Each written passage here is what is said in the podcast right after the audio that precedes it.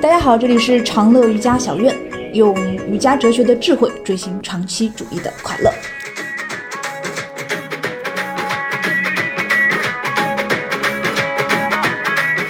大家好，我是克莱尔。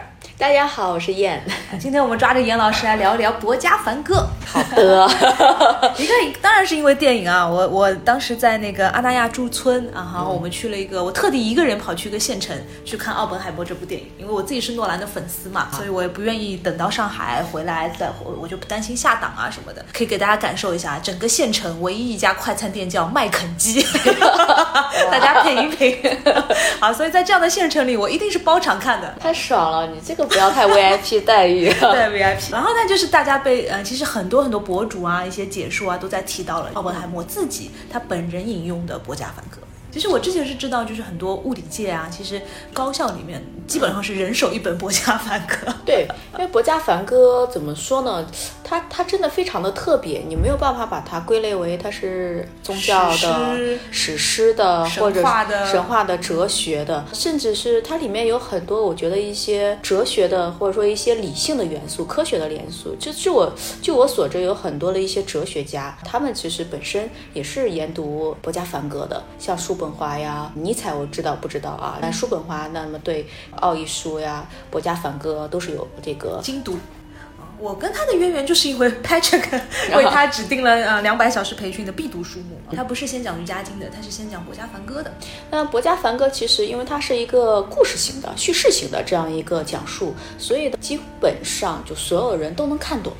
啊，我们就国内的，我觉得最好的版本就是黄宝生先生翻译的那个版本，他他是最简洁，他语言我觉得也是最干净、最清晰，和其他的经典很相似。就是说这些经典的后来有一些大师会对他们有不同的这种论和对注述和阐释，多多少少会有带一些个人的一些色彩，特别是他本身就有一些自己的宗教和信仰背景，他多多少少就会有。当然，国家梵歌。他还很有意思。我读《博家梵歌》，我感觉他真的就像一个东方版的《哈姆雷特》。嗯，对，是个王子。对对对对，也是一个。他第一站是 to be or not to be，纠结了。对，就是说他在这个过程中的话呢，我觉得他比 Hamlet 他就会更加的一些比较幸运的时候，他有一个老师，并且这个老师是 super 厉害的，宇宙对宇宙至高的那个神。啊，就是宇宙至高智慧的那个神，他有拥拥有这种至高神力的这样一个神。他这个老师跟他去讲这个道理，让他去帮助他。去做出判断，才会有这个行动。那其实就和不和那个哈姆雷特还有一些很相似的之处，就是说，真的是一千个人读就会读出一千个版本。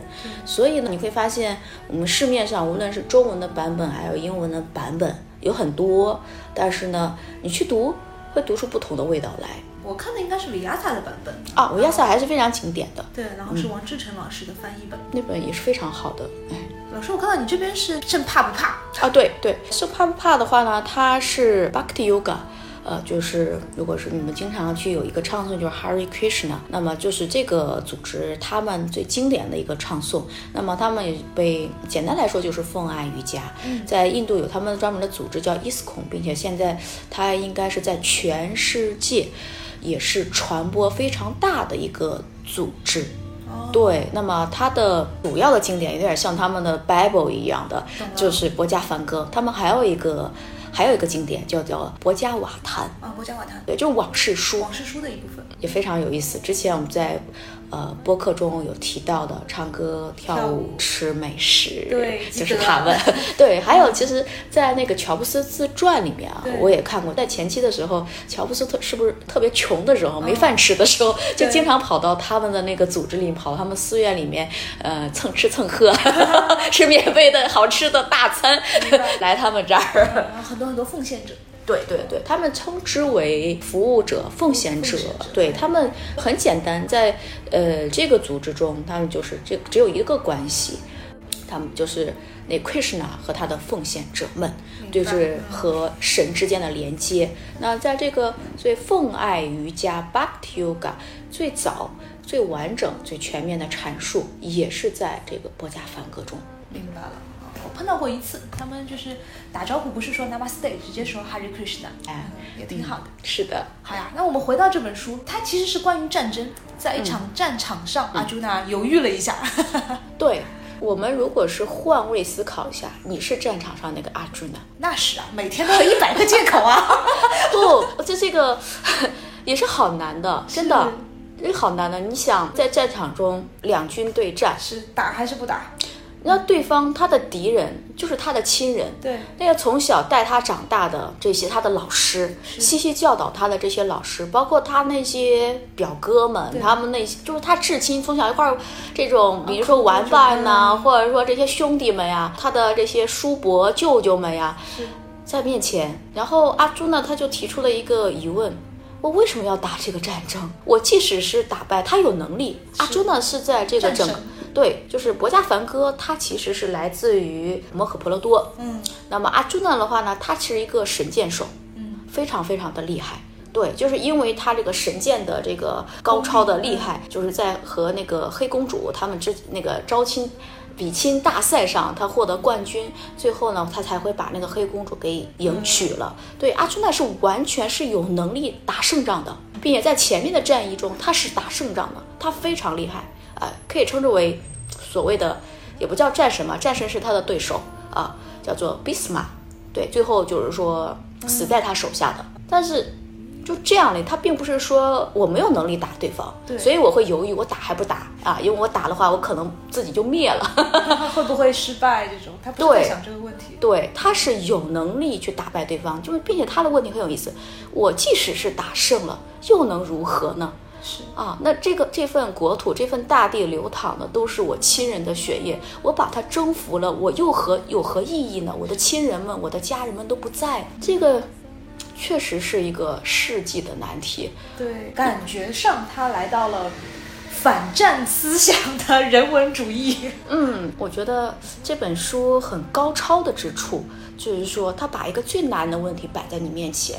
这个问篇，对，嗯，这个最难的问题不仅仅是，比如说放在古代，那即使现代摆在我面前也很难，还在发生。奥本海默呀，对啊，乌克兰啊，都在呢。对对，那我们再去回想一下，就是说这种抉择性的问题，就像哈姆雷特一样，这种抉择问题就是人类的一个根本的问题。是在奥园里面选择，我们每一天我们都在做各种的选择。是这顿饭吃还是不吃，是吧？是辞职还是不辞职？对，然后早上这课上还是不上？对对对，我们每天。都在去做各种各样的选择，小的选择，大的选择。是我们去探讨一下这些选择的依据是什么呢？对，其实也是自己在找而已。你想放在哪个维度去考虑的时候，你就会找相应的支撑两个选择的借口和理由。对，就是我们在选择之间会产生大量的焦虑和内耗。对，就像阿朱娜她在战场上的这个状态是一样的。是，对，她当他。对她在这个战场中，因为要去做这个抉择，打还是不打，她越想双脚双手越发软，甚至是他最心爱的弓都拿不动，他根本就拉不动，他没有办法行动，他产生巨大的内耗，最后，奎师那显现出来了。我我觉得他做的非常好的一点，我其实因为我虽然我知道 Bhakti Yoga 也是把波伽梵歌作为一本圣经一样的书，但 Karma Yoga 我觉得是对我一个更怎么说更直接的一个教导，所有的 thinking 都在阻碍你的行动。对，所以你看，不同的人会读出不同的味道。那你看，像那个圣雄甘地。那他也是手持着这个《博家梵歌》。那我记得好像甘地有一句话，我忘记是在他的《甘地传》里面讲的，就是当他任何时候犹豫、困苦、无法做选择的时候，他就会翻开任何一章，他都会获得启发。对，我也看到过，他好像是在病床上的那个时候。对对对。那么，并且是甘地的话呢，真的是把他当成他的行动指南了。所谓的我们说他现在提出来的那个非暴力不合作，嗯，非暴力不合作是什么意思？我没有仔细想过这个问题了。嗯，不，非暴力是不伤害这里出来的吧？嗯，不伤害。ahimsa 从从这个角度出来的。对，非暴力不合作的话，就是我，我就是认真的执行我认为对的事情。我既不迎合你，我同时也不会说是突破，就是说突破我自己的界限。明白。对我就保持我的 action，就保持我的行动的本身，也是非常纯粹的行动瑜伽，并且非常有力量。我们也看到后来他真的是转变局势了，是的，是非常非常有力量的。是的，好呀。我记得那个时候，Patrick 跟我他他的他的意思就是说，如果我们跳跃出战争，你不要去看历史上的战争，当它是一个史书，你把它就是看作是你脑海中的战争，你就会发现它存在在你的脑子当中。所以几千年来，这个话题依然是可以讨论。嗯，因为他他也举了个很好的例子，比如说，当你在战场上，你说，哎，那些就是我的亲戚，那其实就像你说的，那是我的舒适区，是一模一样的啊。我要不要去突破？我到底现在是练还是不练？我要不要打破我的习惯？其实全是这些问题啊！因为你能找到的借口，在任何一个道德高地，你你也是可以找的。对，但是最难的部分，你知道是什么吗？就是当你再去做出这些判断、这些选择的时候，你的标准是什么？对你拉到哪一层来讨论？对，你的标准是什么？那你如果是比如说。呃，人类的道德，对，像我是做一个妈妈，那我觉得孩子最大，那我可能我做的选择，可能一切为他为准，可能别人觉得，哎，这样子很无意义啊，或者是感觉怎么样的，但是你的标准是在哪里？这个是很重要的，所以在博家梵歌，他就给到一个非常清晰的、非常完整的一个宇宙观、价值观、哲学观，对，那这个是。他讲了一这么多啊，那么博家梵歌他总共花了多少？花了有呃十八章，对，十八章有四七百个颂，七百颂讲的这么一大堆道理，就是让这个阿朱那相信，让朱娜做出判断呀。对。让他去做出判断，这些这么多的道理，七百送的这些道理，他讲的是什么呢？就是讲的这些所有的你的你的价值观、宇宙观，还有你的哲学观。然后你最终你把自己再放到这些纲领之中，你是在一个什么样的位置？然后你再找到自己的位置之后，你找到你这天地之间，我们说在宇宙中，或者说你在人间你的位置之后，你把自己定位好了，你只需要去执行自己的职责就好了。Karma Yoga，你只需要去执行自己的职责，你不需要去想太多。多对后果也不是，就后果也不是你能执着的，也不是你能纠结的，意义和目的也不是你能思考的，对，它不是思考而来的，对，这样的话你才能够从各种犹豫、判断和有这种焦虑和内耗中跳出来，才能获得一种心灵的平静。和祥和，那么最重要，你最终你所做的这一切，你的所有的你的行动力，所有的你在人生中你在行走的路径，是在不断的靠近那个至高的最高的意识。你可以把它理解为神，你可以把它理解为至高的这个意识。因为博家梵歌从它的梵文的名字，小峰应该知道了，就是帕格瓦的 Gita。嗯，帕格瓦什么意思？至尊尊者，尊者灰的。对对，我在很多一些佛经中，就是在英文版的一些佛经中有直接称为佛陀也是帕古瓦的。对对对对对，它其实可以指很多神，Shiva 呀、Krishna、Buddha 啊，都在它的解释里。对它，它其实不仅仅是代表了一种人格神的这样一个概念，它还代表了你看，像我们博家梵歌中，像它有提了数论，那最高的 Purusha 那个最至高的意识。嗯，他还提到了在博家梵歌中，他还提到了由梵。Brahman，Brahman，那个凡的那大我的那个状态，他还提到有人格神，是大梵天，大梵天就是我呀，啊，我就是大梵天呀，有人格神。所以你看，无论你是有没有这种宗教背景的信仰背景的，或者是你是有神论和无神论的，或者你是研究哲学的，或者研究文化的，你都可以找到自己的那个点定位的点，找到一个至高的一个连接点。那么人生的。意义是什么呢？生命的意义是什么呢？不就是让我们能够不断的去朝那个点去靠拢一点吗？用现在的话来说，再高级一点吗？是的，感觉甚至它当中一大部篇幅，我甚至可以把它理解成是，就人类一思考，上帝就发笑。别想那么多。包括像 Krishna，应该是在第十一章吧？好像奥本海默也研究过他他前后左右的嗯寄送。类似于 Krishna 直接跟阿周那说：“你别想那么多，你就是工具。”就是在这里，我们也可以专门画一个主题，跟大家讨论一下 工具人的概念。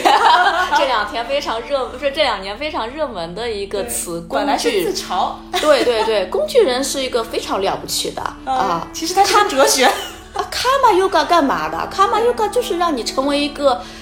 成为一个完美的工具人，高效不抱怨，不要想太多的工具人，成为神的工具人，成为最高意识的工具人。对，哎，这样的话，你才能够被这个呃最高意识或神所祝福，你才能够去注入到这种神圣能量。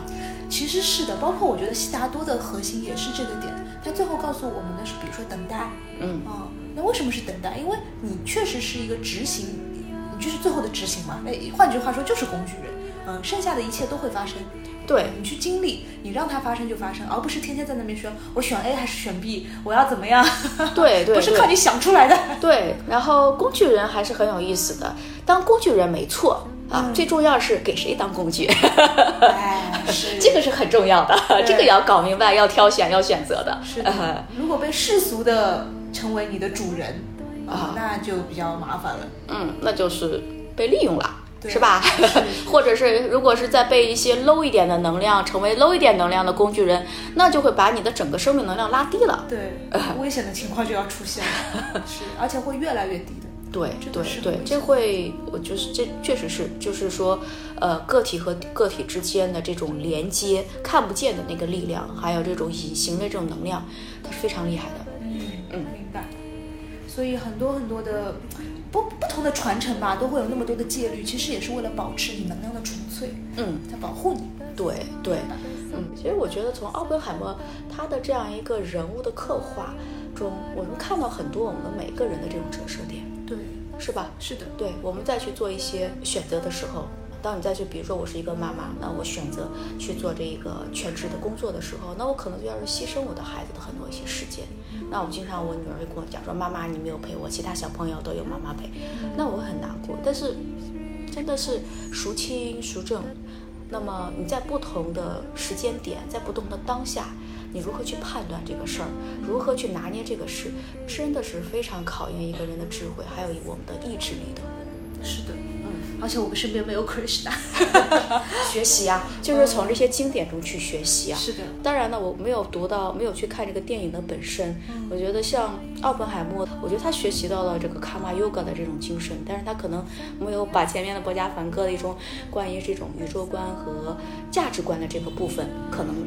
更能够去吸纳的起来，因为其实，在前面的话呢，花了大量的一些篇章，其实都是在去讨论一下这个世界谁最大啊。这个世界中，就是你作为你自己的每一个人，我们都是从印度的传统来说，你在不同的自己的这个级别中，那么每一个人都有自己的职责，要各司其职。对，你要你只需要把你的职责去做好，你的工作是什么？是对。但是如果是我们没有这个价值观，没有这样一个系统，我们每一个人都身兼数职。你在身兼数职中，这些不同的职位啊，这些不同的职责，就是代表了不同的人格。当你再去做一些判断的，当然有一些价值观一样的话，那你再去做评判很容易啊。那我是做一个家长，我做一个妈妈啊，我作为一个女性。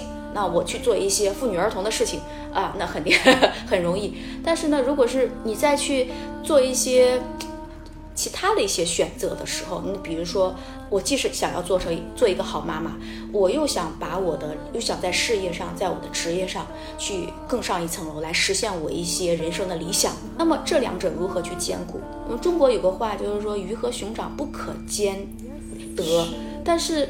真的是这样的吗？为什么不可以兼拿呢？不，为什么不可以一手拿一个呢？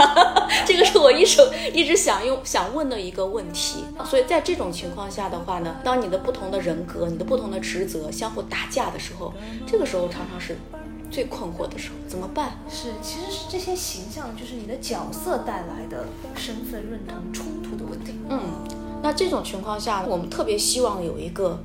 很高我的一个声音，很清晰、很坚定的告诉你，帮你去，就像真的是阿朱娜很幸运有一个这么好的老师啊，就 Krishna 一样帮你去分析。是啊，我还记得 Krishna 特别耐心，在说了半天，其实我觉得前面他就在告诉他宇宙没有是非对错，啊，只有你的职责。他还是不信之后，他直接化身为死神，就直接告诉给你看，当我是火，当我是太阳。对，奥本海默也也也引用了一点点这个。他说：“当我是死神的时候，你看一下这个世界是什么样子，就直接画线给他看。言传身教。对，我觉得他有一个特别好的老师，这个老师就相当于在这个时候跟他讲：“你放手去做吧，所有的锅我来背，所有的责任我来扛，你的所有的担忧的这些点我来给你扛掉了，你不用担心，你就放手去做吧。”是真好，你知道吗？因为我们在做事情的时候，我的顾前思虑，对，其实就是因为没有做判断。那另外的话，你还要一方面有自己的职责，另一方面。还有后面的后果呢？所有的这一些，我们都需要去作为一个个体来说，作为一个单单薄的一个个体来说，这些都太重了。所以因此我们会内耗，我们为因此会在做选择的时候特别的痛苦。所以你仔细观察一下，很有意思。我们一天之中啊，大家各位听众也可以观察一下，一天之中，你花在这种判断。抉择的时间有多久？所以那个时候，因为呃 c l a t c h 要跟我们讲国家梵歌嘛，上来就是就有点像灵魂拷问啊，就是你的 thinking 和你的 doing 到底是什么关系？多少时间你花在 thinking 上，还影响了你的 doing。嗯，还有一个点就是说，他也不停的在问你，因为你的 thinking 全都是关于那些身份，其实是 make up story，你在你在讲故事，你自己选了一个角色，选了一个 title。那如果告别，比如说你是谁的妈妈，你是谁的老婆，你是谁谁谁的女儿，把这些 title 身份全部去掉之后，who are you？那就什么都不用做了？不是，去找到你的那个真正的职责。嗯，你到底是谁？因为那些只是身份的话，对这个故事来说，只是因为你需要一个故事，你去围绕那个身份展开了很多很多的故事。当不同的身份产生冲突的时候，战场就有了。国家反戈在的那个战场就开始。我理解，其实就是不同的这种身份，他们相互的打架了。是的，阿朱娜也是一边是战神，他要为这个国家。嗯，怎么怎么样？一边他是他弟弟的，他是他表哥的弟弟，他是他舅舅的外孙，他是谁谁谁谁？这就是身份在产生的认同，就是 story 和 story 之间的冲突，但不是 the truth。道理是这样子讲，但是大部分人来说，我觉得最大的困难就是我们把种种身份去掉之后，你就不知道自己是谁了，对吧？嗯，这是一个这是一个黑洞的问题啊，这是一个黑洞，是吧？我们就不知道自己是谁了。还有一个，我觉得我自己会经常在日常生活中会会会卡到了一个点。我在我再去做判断的时候，我只能在这个当下去做判断，哪一个身份跳出来，这个当下哪个哪个职责是最重要的，我只能是护他，对，以他为选择。如果我把这个思考或把这个判断和决定战线放得远一点。就不合适了。对，这里面也有讲到，就是比如说他如果是念于这些兄弟之情、亲属，其实有点像你的你的 thinking 被过去的记忆绑架了。对你现在以前过去的情感。对我们其实怎么说呢？我们的整个人类的我们现在已有的认知，一大部分就是你的记忆。你比如说，我去吃一个苹果。因为我记得它好吃，对，我记得它好吃，因为我知道它是苹果。对，呃，我的大脑中有存有它的很多它的信息，甜的、红的，这个季节的，呃，有营养的，等等等等，所以我吃它。是，那我们是拿一个从来没见过苹果的人，他不敢吃。对，所以我们其实现在我们大部分我就是被记忆所捆绑。那么记忆 memory，这个在我们瑜伽经中，它也是我们一个主要的波动，头脑的波动。是，哎，那很多时候我们再去破除这个所谓的相，破除这个执着。这个相和执着是什么呢？其实大部分就是在破除我们过去对它的种种的记忆和认知，因为它不仅仅是这些。对于这个事物本身来说，它作为一个完整的个体来说，它不仅仅是这些。概念，你头脑中所记录下的这些概念，还有你曾经和它连接所产生的这些记忆，是，我们是对这部分执着，影响当下的所有的行动。啊，总而言之，《博家梵歌》真的是一个非常博大精深、耐人寻味的一本书。你说，如果是真的用三言两语去对它概括，不好讲，因为太经典了。所以也建议大家有时间，可能借助这个电影的缘分啊，或者是借助我们这个播客节目的缘分，去把它去读一读，读一读啊。它的经文其实不难读的，因为它就是像讲故事一样叙事型的这种经文，所以读起来还是蛮有意思的，并且整个经文中。有很多的一些金句啊，那那些金句简直是太有力量、太有智慧了，可以读一读。其实我觉得，除了《博家梵歌》，还想给大家去扩展呢。它的《博家梵歌》是来自于印度的一个非常伟大的一个史诗制的经典，叫做呃《摩诃婆罗多》啊，《摩诃婆罗多》它的梵文就是 Mahabharata。Mahabharata。对，前段时间有一个新闻，就是印度印度在。呃，G 二零的峰会上，这个要改名儿啊。总理自己拿了另另外一个名字。我是一个婆罗多总统，他签了一个婆罗多总统。对对对对对，很多，然后所以很多网友就是说惊呼，印度要改名了哈。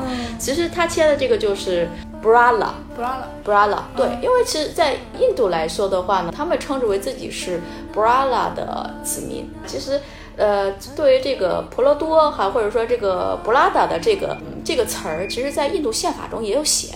啊，这个不是婆罗，不是不是婆罗门，是 Brahman 啊。对，然后呢，这婆罗多啊，他在印度宪法中有说过，印度就是婆罗多。啊，是一个联邦，在印度宪法的第一章第一条路就写到这样一个啊。然后我看还有那些网友去调侃，说巴基斯坦说了，印度要改成婆罗多，那他们就改成印度，因为他们叫印度，印度有一个叫印度斯坦，对，巴基斯坦的那个，因为印斯坦加上斯坦这后缀，多半是因为那个时候被那个伊斯兰统治的时候，那他们很多名就是后面加一个斯坦，对，哎哎，斯坦，叉叉叉斯坦。对对对对对，反正挺搞笑的。但是这点呢，其实也牵涉到了，其实它不是真的是要改名，这只是说它的，就像我们是一种说法，对一种说法。摩诃婆罗多呢，它非常的伟大，呃，那据说的它有一万颂，前前后后呢是花了八百年，公元前四百年到公元四百年，八百年的时间，把通过这种口耳相传，把这个故事把它完善的完整。对，真的像格萨王啊什么之类的很像。对对，史诗性的这种故事，并且它这个故事非常伟大的之处，为什么？就是说印度人都是非常的喜欢它啊，因为它真的是里面就是融合了呃含有大量的这种经典的这种印度的神话啊，特别印度教的很多的神都是从里面出来的啊，还有传说、寓言、故事。宗教与哲学。当你去读了《摩诃婆罗多》的时候，你就是等于说你就解读了印度人的基因。我记得我们翻译的时候碰到过一些哈努曼的事情。哎，哈努曼的话是发生在是罗摩衍那，是另外的一部史诗。那不对，那是 Rama 王和罗摩衍那啊。找了个帮手，对对对对，率领众人去解救了，对对对，去斯里兰卡把他的老婆给解救了啊，这个故事。摩诃婆罗多是另外一个，摩诃婆罗多的话呢，它其实主要讲的婆罗多族的这个以他这个大战，就是展开了这一系列的对话。其实他大战就打仗这回事儿吧，你打我，我打你啊，彼此之间的恩怨仇恨等等等等，这这个故事本身其实是还不是那么的复杂，中间你陷害我，我陷害你，各种的，最重要就是。它里面融合了大量它的那种文化的基因在里面，所以还是蛮值得一读的。这本书现在整套的有差不多有四百万字，已经有中中中文版本了。大家感兴趣可以读一读，但是就是你要做好心理准备，就是里面充斥了大量的名称人名。我在读的时候刚开始没读懂，我跟你讲过，我就读的那个 连环画。呃，对对对对对，或者是看那个印度有电视剧，那种 好几百集那种电视剧也挺好看的。另外是多的时候就把。这个人物的这个族谱啊，给它稍微划分一下啊，做一个思维图，把它划分一下，不然读着读着就就搞混了。大家族的故事，是的，是的，是的，它真的有点像这种百科全书一样的这样的一个史诗，也因此呢，它被称之为就是第五吠陀。那么印度有四大吠陀嘛，离居吠陀啊，娑摩吠陀、叶柔，还有阿丹婆吠祖吠陀。那么这这个被称之为是第五吠陀，吠陀是什么？吠陀是被称之为是天天启之书，就相传是神传递给人类的祖先马努。然后呢，这个印度还有一个经典叫马努法典。马努法典是什么？就周杰伦歌里写的那个。穆罕拉马努是代表人。哦。是人的意思，在印度它是人的祖先。那我知道，对，是他，他最早和人先建立起连接，把天启啊传递出来了。这个马诺法典，身为人，你的行为准则啊，啊，你你的这个人类社会，你的这个一个基本的社会道德，对，怎么做人？对对对对，还是蛮有意思的啊。那这些经典哈，包括一些法律。我们再去读过去的一些古代的这些法典，这些法典是什么？这些经典是什么？嗯，是不是也是戒律啊？就相当于是种戒律？也不也完全是，不是啊，也不完全。你去读一读，蛮有意思的。好的，这些法典还有这些经典，它就是我们人生而为人，你去做做抉择、做判断的这些标准。什么事儿该做，什么事儿不该做，想都不要想。有了法典，你就省了很多脑力。省了很多内耗。自己去对照一下。对，读经典，读这些法典的意义是什么？其实我们就去了解，经过这些上千年不变的那些东西是什么呢？上千年这些不变的这些部分，你压根就不要去动它，因为你是扛不过天的。对，那有一些我觉得是一些时代性的，或者是带有这种社会背景性的，就是说文化背景的，那这些其实是我们可以去探索，它不一定说非要怎么样的。就像我们之前我们号召就说只生一个好，是吧？现在又号召 生了很多小朋这其实它是在不同的时期、不同的这种时代，它的一种背景有背景色的一种这种条款，受环境影响太大。对对对，那你说哪个好，哪个不好？没有好和坏之分，只是说在当下就是这样子的。但是比如说不说谎啊，这种就是很古老，对，古老到最早的。对，然后我们去看埃及的有一些那些法典，最有名那个叫什么？穆罕拉比。对对对，还有就就反正就是这些文明古国嘛，啊，那包括我们中国的有一些最古老的这些法典，呃，然后那像印度的这种曼努法典，大家感兴趣可以看一看，你看看做一个古今对比，就哪些因为时代改变了，哪些没有变的部分，没有变的部分，我觉得这个就是你的底线。那么你有了这个底线，你做事情就轻松一点。参照物在。对对，做抉择、做选择就会轻松一些。古老的传承。对。现在发现，其实最大的就是不要想太多。控制不住呀！当我们没有那个纲领的时候，你控制不住。但如果有一个很坚定，其实很多时候，当你再去在困境中，或者说你在在做。在这个判断的当下，就像这个就那样，上来就问我做这事儿有啥意义？对你在这个当下，特别是当你一个人，我怎么做？你真的非常需要一个很清晰、很有支持的力量，就告诉你。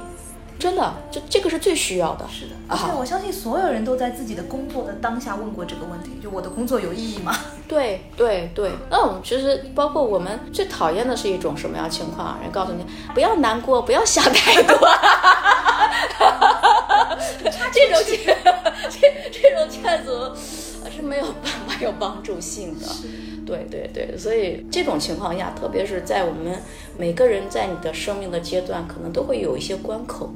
这种这种关口，我其实我们需要声音越少越好。那这种情况下的话，我觉得不妨从经典中，从我们过去积累的一些思考中，会更有帮助。好呀，林老师，我们以后要不要多讲讲《博家梵歌》，讲就是细节的前几章呀？可以啊，我可以，因为。博家凡哥真的是太博大精深了，嗯，包括关于转世啊这些，其实都有讲到。我觉得可以把他一些主要的思想，你比如说像他有提到了一些。和我们瑜伽相关的一些数论、sankya，是吧？然后还有一些关于叫是卡玛 yoga 呀，还有冥想，对冥想等等等等，我一些这些跟跟大家去做一些泛讲。大家最重要还是你自己要去读书。对于我们来说的，我们只是泛讲，大家听听就好。但是哦，说实话，我第一遍看，我真的以为就是个史史诗嘛，就当故事看。对，真的是要听不同的老师，你把它展开，你才发现哦，原来。他在讲你，对，在讲我们每一个人。对他的心理描写，你看每一章，就是阿朱呢，他的那个心理描写都非常的真实啊。是。那第一章他就讲到阿朱呢，他的心里就是讲啊，我打还是不打？我想起来要打这个仗，我的双手双脚就颤抖，我我就浑身发抖。对。然后呢，这个 Krishna 就站出来了，就是说，呃，就跟他讲，呃，讲了一番这些道理。你要为正义而战，你是为这个婆罗门，你要为正义而战。他他差地利吧？啊，沙地利，对对，sorry，啊，你是沙地利的话，你要去为正义而战，你的职责。对啊，那是然后第第二章中的话呢，你看它开头都是就把这个是阿朱娜的他的这种心理和他的这种困惑表达出来，然后呢，就是 Krishna 会给他做解读。你要在第二章中，那么阿朱娜就会讲到了，他明白了我是一个沙地利，但是我还是下不了这个手啊。他说我的敌人现在摆在我面前的就是我的老师。啊，那么我怎么会沾上我老师手的鲜血的获得胜利，或者他们胜利？我不知道哪个更重要。然后，如果是我把我的现在摆在我面前的我的老师杀掉了，那么我也不要活了，他还是无力的。第三章，奎师那又给他讲了一通道理，讲了这个世界上没有老师啊，没有你之分啊，你的老师就是至高的那个普鲁沙啊，一切老师的老师的源头只有这两点啊，把这个执着就放下来吧。呃，阿朱呢明白了这一点之后呢，又又又产生了困惑。他说：“那既然智慧比行动更重要啊，那为什么的话我还要从事可怕的行动？那我不就天天 meditation 做冥想就好了？我为什么要非要干这个事儿？对，这也是我们现代人的这种种困惑。那我去修，我去修行就好了，我去寺院修行就好，我为什么还要去工作啊？为什么要干一些这些无意义的事情？”哎，我记得这张，我看到那个版本里直接搬出了那个尤加南达写的那个著述，他说的是认真冥想，认真赚钱。对，对，他说，因为这个做事的过程中会扰乱我的智慧，那我为什么要做事呢？既然智慧比做事更重要了，这个时候也是个辩论好手啊。哎呀，我觉得这个老师真的太好窥视呢，又不厌其烦的给他耐心的讲啊讲啊讲啊讲，讲这些是什么是智慧啊，什么是行动，行为和智慧，他们两者是不可。可分割的，对，哎，其实，在在博家梵歌中，他并不是崇拜，是说我去在深山中，我自一门修行，而不履行自己的职责。实际上，他非常非常强调，你生而为人，要履行自己的职责。是的。好，那么第四章的话呢，就向他去讲了这个瑜伽的智慧。那么瑜伽的智慧，就是说我们如何去生而为人，去实现你的最高目标。和最高意识连接，如何去做？他是在这里开始介绍不同的路径嘛，就是治瑜伽、对对对对对对，奉爱，哎对，就注意你看每一个每一章都有一个主题，是非常有意思的，并且是环环相扣，按照。这个阿朱呢，他的这个心理状况，所以最早的这最粗糙的这个问题，我我打还是不打？从第二个问题就是说，我还是下不了手，这是我的老师。那第三个问题就是说，既然你讲了那么多啊，智慧比行动还重要，那我为什么还要行动？行动会干扰我的智慧。然后后面又来，所以层层相扣，非常有意思，也是把这个对我们这个人性。和宇宙把它一层一层的推及到极致的一个问答录，所以后面的话，如果大家感兴趣，我们也可以稍微整理一些主题给大家分享一下。希望这些主题可能对你未来的一些判断、抉择，或者对你未来一些生活方式起到一些启发。好呀，非常期待，因为我知道这本书传承千年，真的是越你越是一些知名的大学，越是一些很难的学科，比如说数学系、物理学系，他们真的是人手一本。嗯，这个其实，在西方还是蛮风行的。好，对，让我们也追上来，多看看，多读书，多读经典。好，那谢谢燕，我们之后也会再讲更多博家梵歌之类的内容。好的，我们博家梵歌和瑜伽，瑜伽呢，它真。真的是不仅仅是身体的层面，瑜伽是一门入世的哲学。对，那么也希望每一位喜欢瑜伽或瑜伽的练习者，把它当成一门你的生活的哲学，一门出智慧的哲学，让你更有智慧、更快乐、平静的去生活。嗯，哎，老师，《博家梵歌》里是第一次提出瑜伽的定义，这个这个判断是对的吗？从实践上来讲，应该不是，不是，对，可能最多是文字上。对他第一次提出了就是三种瑜伽，就这种三种瑜伽就像做了一个归纳一样。明白，这是在波加梵格里第一次。对对对对，这个是就是说整体瑜伽的这一块是第一次。明白了。像 Our Bindo，嗯，Our Bindo，他也是研读的波加梵歌，有提出的这个整体瑜伽的概念。哦，明白。所以他在瑜伽里面那么特别的重要，在时间轴上。对对对，而且他早于瑜伽经很久。对，但最重要就是说，他把之前的一些碎片化的一些知识和信息，关于瑜伽的信息，把它集大成一个智慧啊。通过 Krishna 的口，好呀，那让我们一起读书。好，谢谢杨老师，谢谢。